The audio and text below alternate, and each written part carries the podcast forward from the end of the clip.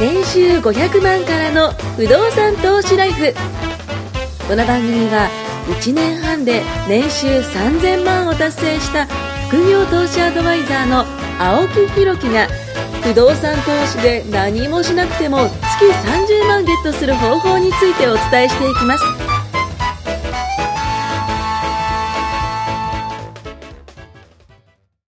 よろしくお願いします。お願いしますお願いします。ちょっと飽きましたね。久しぶりです。久しぶりですね。もう寒くなってきましたね。だいぶ前まではちょっと暑い暑いって言ってたのが、ね、ちょっとなんか紅葉が見えてき、始まっていやー、今日は天気いいから、天気いいですよ、今日は。高いところの景色がいいですね。ね本当ですよ。でもあっちの方結構雲が。でも本当に、こうやって見ると、高いところにいるんだな。あーでもあの景色いいとこってすごく素晴らしくて、ですよねあのこういうその街並みもそうですけど、あの例えば箱根とか、うんうんちょっと前に箱根行ったんですよ1ヶ月ぐらいまあ1ヶ月ぐらい前ん3週間ぐらい前か、うん。へーまだ紅葉なってなかったですもんね本当ですか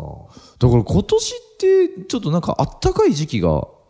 長かった気がしたんですあよ今年暖冬らしいです。いやほんとほんと全然なんかえほんと11月なのみたいな11月の最初の週に僕、宮古島行ってきたんですよ。あ本当ですか、ほうほうどうでした6月頃行って、はいまあ、天気が良かったり悪かったりだったんですけど、うんうんうん今回はもう4日間もう頑張れで、ずーっと晴れてて。えー、やっぱあったかいですかあっちは暖かいですよ、もう沖縄です28もん度とねかですもん。 28半パン半袖 B さんですよ。あほんとっす夏か夏全然夏。あじゃあ冬に行くといいかもしれないですそねうで11月の頭ぐらいまではまだ普通に水着で水入れますから、へえ水着持ってってシュノーケリングしたりはあ僕クラゲに刺されたんですよ言ってた痛かったわ、あれは、本当に。大丈夫でした、クラゲは。なんだろうもう、もう結構来てんじゃないですか。全然大丈夫です大丈夫なんだ。もうね天国ですねだって、宮古島ってめっちゃ海綺麗って言うじゃないですか。やばいっすよ僕、石垣島行ったんですけど、あ石全垣然もいい、全然宮古島の方が綺麗ですっも宮て。古の方がいいですよね。だから今年2回目なんですよ宮古も行ったのどう、どういう感じなんですか、宮古島って。その僕、石垣島しかちょっと。すんごい石垣より全な然くちっちゃくて、まあ、車で島の端から端までで本当に1時間ぐらいあれば行けちゃうあ、そんなちっちゃいんですかで宮古の周りにさらにちっちゃい離島がいくつかあってへーそっちの方まであ、まあ、レンタカーああ行れったんばですもかうどこでも行けるんでへーなんかね、宮古島って有名な感じしますもんでね。ね、やっぱりこう、不動産投資家うんとしては気になるわけですよ。よ宮古来るって思うほうほうほうで今ね、まあ大手のメーカーっていうか、まあデベロッパーがは入いりはいはい込んじゃってて、はいはいほとんどいいところの土地を今まさに開発ラッシュで、あ、宮古島ですかでインバウンドもすごくて、ーほもう大きいクルーズ船がバーンってついて、ほもうそれこそ中国の方とかがバほうほうーンとほうバスツアー。あもう、それね、バンバンバンバン東京もやってるんですって。いやもうねうん、で食べるとこ足りない、泊まるとこ足りなうい、ん住むとこ足りないなんですよあじゃあ、わーっとこう、開発が。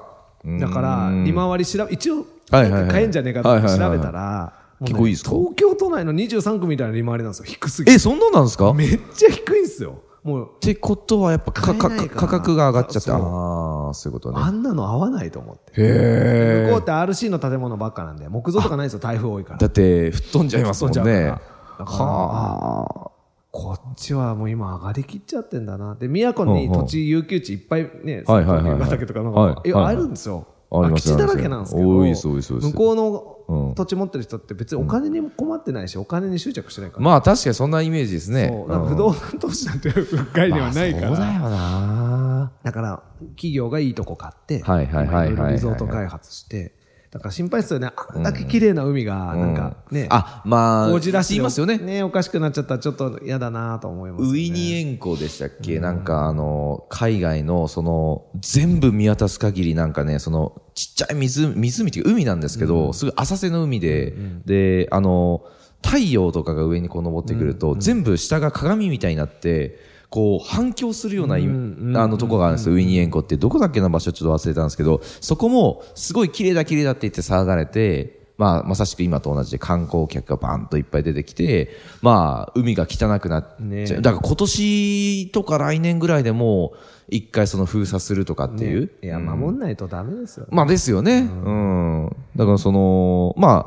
行ける時に行きたいって思うじゃないですか。だから、僕も、まあ去年はその修行あ、今年か。修行して。 言ってましたはい、修行が完了したんで、あのーいわゆるね、スーパーフライヤーっていうね、はいはいはいあの、称号がついて、えーあれいいもでうす終よ了したんですか終了しましたおめでとうございますありがとうございまなんかすその話したんですよで僕そこまで旅行しないんですけど、ほうはいはい僕の友達がすごい旅行好きなはいはいはい人がいて、はいはいその話したら、はい修行するとか言い出していやカ修ー行ドだカってード切り替えてやった方がいいですやってましたよだから1月1日からなんですよスタートがだからすげえ頑張るっつって今年ちょっと様子見でカード すげえ年頑張る内にカード切り替えてはいはいはいはい来年は月1で北海道北海道行ったり来たりすればあだったらもうすぐ行きますね結構たまると思う行きます行きますってなんかすげえキラキ ラ旅プレ行ミ好きなプレ友ミ達アっムていクるラじゃなスいですでかはいいますい僕ますはいますまあまあなんか仕事でちょっとイラッとしたん ではいデトックスしようと思ってちょっと沖縄の綺麗な海でいやーいいプカなプーカ浮いてるとはどうでもいいよみたいなまあですよねなりますなりますうわーいいないやぜひね頑張ってほしいですねね修行そのね人にはちょっとねあー頑張ってほしいなと思っていいですよ、このなんかあの、カードを。まあ、見せ見せるわけじゃなくて、そのなんか、えっと登場するときに、まあ、いつもはご利用ありがとうございますって言われるんですよ。ねみたいねあ先に呼ばれる人たちですそうそうそうそう、なんかそのダイヤモンドクラスとか、えーなんかゴールドクラスなんかいっぱいあって僕そのブブロンズっていうのが終わって次あのププラチナクラスっていうのがあってその上にダイヤモンドクラスってあるんですけどもうダイヤモンドはすごいんですよもうどんだけ行ってんのっていうぐらい月12ぐらい多分出張行かないとなれないぐらいなんですけどでも僕はまああのなんかううまいやり方があってそれであの、まあ、乗って、その永年、ちょっとね、あの、使える、あいわゆるクラスまで、ちょっと行ったんで、でもそうすごい行く人はいいと思いますやっぱ自分に合ったねそうっいすろいろあるじゃないですかそうっす。あの、バケ、バケッチもあれですあよ。っちこっはちいあっちこっち行ってますもんねそうなんですよ。あのーまあ、国内旅行の場合は1泊2日が多いんで、そのそんなに荷物ないんですけど、もし荷物あげ預けた時に、あの早く出てくるんですよ、あれ、プライオリティでそうそうそう、あれがもう最高に気分いいですね、はい、ぜひ皆さんもやってほしいなと、こうやってねあのマイル番組になっちゃうわけですからねこれ不動産の番組ですからそうなんですよ。そういえばさっきあの言ってたその宮古島じゃなくて、その石垣島も今結構開発ね進んでるみたいで、だから沖縄の離島すごいねねあそうりゃそうですよねだから沖縄の物件持ってる方とこの前ちょっとお電話したんですけど、あのーやっぱすもう価格が上がってめってちゃ上がってるって言ってました住むのがあちらの外国の方が、その、えっと、基地とかあるじゃないですか、ああいうので入るらしいんですよね、だからバンバン入る人が入るんでただ利回りは良くない同じこと言ってました高いですよ、うんうん言っだてかたんでらまあ投資として見るとね、うんなんか憧れはあるじゃないですか、うん石垣とか宮石古に垣と物か件持ってリゾート地と言われてる ねねはいまあ、そういう意味では僕は、まあ、今はまだ上がりきってない海外とか、面白いんじゃないかなと思って。えそのちょっとこう関東寄りになるんですけど軽井沢とか、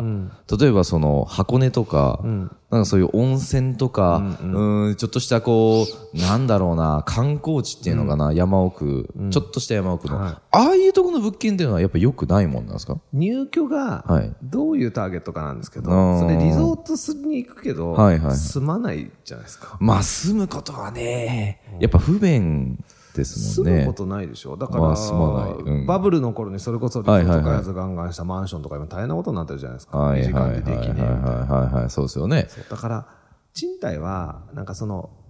どこでもいいんですよ、人が住めば、うんたうだ、んうん住まない場所とかリゾート地であそうだよ目な的が変わっちゃうから、そうだっってすリよねゾートしに行きたいけど、青木さんはいも軽井沢好きで、はい行って泊まりたいでしょ、はいでも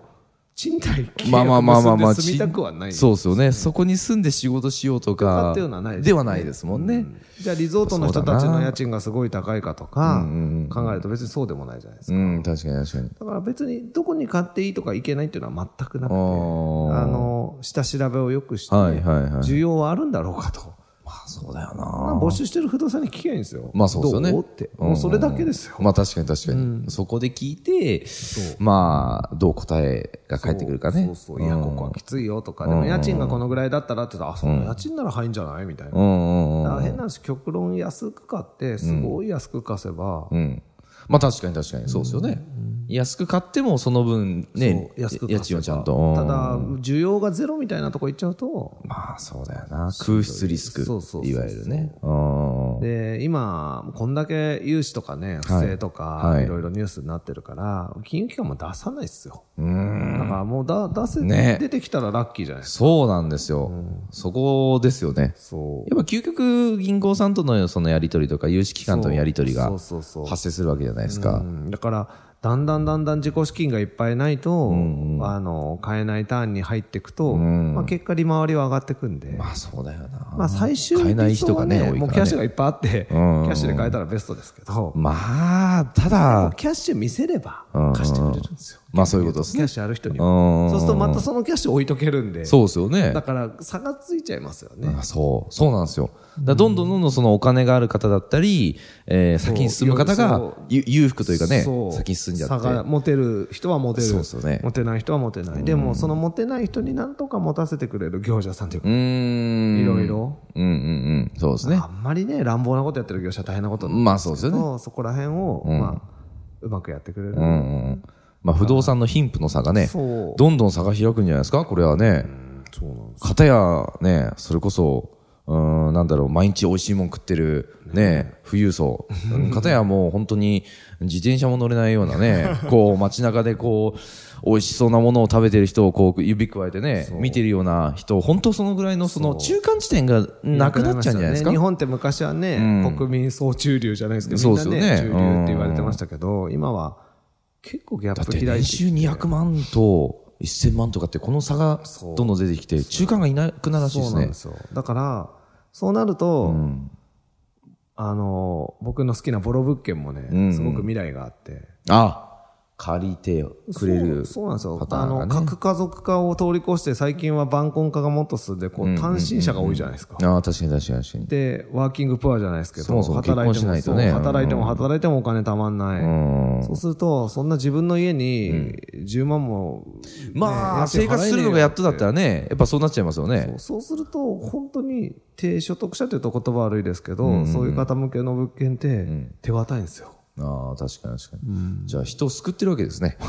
そうしたのがね。でもそういう物件もあっていいし、んだからあとは逆にさっき言ったように年収1000万とか割と裕福なはい単身者も多いわけですよ、まあ、確かに。だからそうすると 1LDK ぐらいで家賃十何万みたいな、ん結構贅沢な暮らしをしてる人も一人でね心のゆとりを持っている多わ方。け。ですよだからそういうう賃貸ももちろんニーズがあるし、んだからどのターゲット狙っていくのかとか、まあそうっすよねどういう人が入るんだろうっていうその入居像が描けないと確かに。やっぱ、ビジネスでも一緒ですけど、誰をターゲットにするかって超重要なんそうですよでね、だからそこの部分を考えつつ、なんだろうな、ちゃんと裏があるというか考えがあってそうそうそうそ行動すればね。。そううん。でそれを合ってるか聞けばいいんですよこうまあいうそういうことですねこういう感じなんですけど、どうですかと。そうね。でまあ不動産の場合は持ちたくても持てないっていうのが現状だと思うので持てる時に持ちたいものを持つと汎用性がないんですよね。再現性は高いんですけどね。すね誰でもできるかって言ったらこれがまた、そう特に今の時代、そうなお2年前とはねいやー、もうだ2いぶ状況違い年前だったらもっと、ますよねだって1頭持つのも年収5、600でいけたんじゃないですかでもその時にジャブジャブジャブジャブ買ってた人がん今の物件見るとすごい利回りが高く見えるんですよあれ俺買った時もっと利回り低かったぞはいはいはいはいはいはい。彼らは思うわけですあだってそれはそうですよねまあまあみんなが買えてた頃はあ。うん。価格も高いしまあそういうことですね。だからよしあしなんですよきつい時は利回り高いしああ。緩い時は利回り低いし、うんうんうんうんだからみんながジャブジャブ買ってる時って、昔から不動産やってる人は、はいどっちかというとみんな売ってましたね。あ、逆に売れるからね。そう、あー今売っちゃおうみたいな、そんな買いたいなら、あこんな値段で売れるなら手う放んしちゃう。だかうんうん。確かに確かに。ら僕も今回区分整理しようかと思って、はいはいはいえー結構上がってるんですよ、今。あ、そうなんですね。あの、一等もの買えないから、はいはいはいみんな区分くれ、区分く区れ。分欲しいねはいはいはい融資つけやすいから、はいはいはいそうすると僕の片付けなんかもすごい上がってて、へーでも僕はどっちかというと、まあ、お金を生み続けるものは、変な話、持ってりゃいいやと思ってうんうん理覚を早めにやりたがる投資家の人とそこは分かれるんですよ。うん。ああ、ずっと持ってたい人今ね売ればだって利益は確定すまるあじゃない確でかすにか。確かに。でもその確定を先延ばしすればするほど、果実が大きくなるのも確かうんうなんので、うんうん。僕はもうただ持ってるより、例えばそれを共同担保にして、うんうんうん。もっと多く借りて違う物件を買うとかね。そういうことね。はいはいそうはいい。うこともできるんで、はいはいはい単体だと買えないものがこれ共単に入れたら借りれるとか、そうだよな。だから、その、1個で終わるんじゃなくてね、やっぱし、まあ、トシさんのように、その2個3個とか持つ。なんですそういうのもね、やっぱし。だから、なんかで経経費費バンと使いたいとか、お金があって、んうんうん余剰金があって使いたい時なんかは、現金で買っちゃってもいいんですよ。でそれ現金で買うってすごい投資効率からしたらもったいないんですけど、うんうんその現金で買ったものを共同担保に入れると、うんうんうんうん次の物件が買えるっていうとトータルで見たらトータルで見たらね、そう全然いいですねすごくいいんでより多くのお金を使うことができるってね、そそうそうそうそうのお金でね。だかああ、らそれはいい。なんかすごくその言葉尻だけでねはい現金で投資する人はもったいないとか、うんうんうんうんじゃなくてトータルでね、トータルでね。これ考えていくと確かに確かに。それはめちゃくちゃ、なんか、理にかなってというか、納得できますね。でさっきねこの番組始まる前うんに個人とか法人とかのそう。経費の話をすごくいい話をしてくれましたね。はああいうのうんうんもちゃんと考えて、あなるほどって多分青木さんもい。思いっや、たすげえ思ったっす。もう欲しくなりま した。もう個人で欲しくなりました。 とりあえず、あの、持ってきてもらえば、あと半 券ですねこんなに早いクロージングがないですね。ね でも本当にそうやっていろいろ考えながら持つとあ確かに一般的にはこうって言われてるけど、んうんこうの方がいいんだなとかあーで個人で持つメリットもあるしそう法っす人よねで持つメリットもあるしそれが青木さんにとってどうなのかが大事で、やー僕にとってど大事なのはどっちかこれは僕はね、すごくいい立場にい ます。すごくいいポジションにいますよ。毎回毎回そのコンサルしてもらえるんですよね。 いえいえ、ありがとうございます。じゃあちょっと次回になりまして、また次回よろしくお願いしはまい、ありがとす。うございます、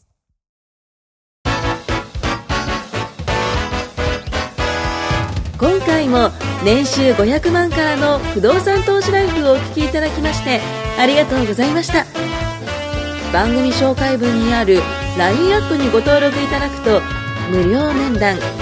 全国どこにいても学べる有料セミナー動画のプレゼントそしてこのポッドキャストの収録に先着で無料でご参加できますぜひ LINE アットにご登録ください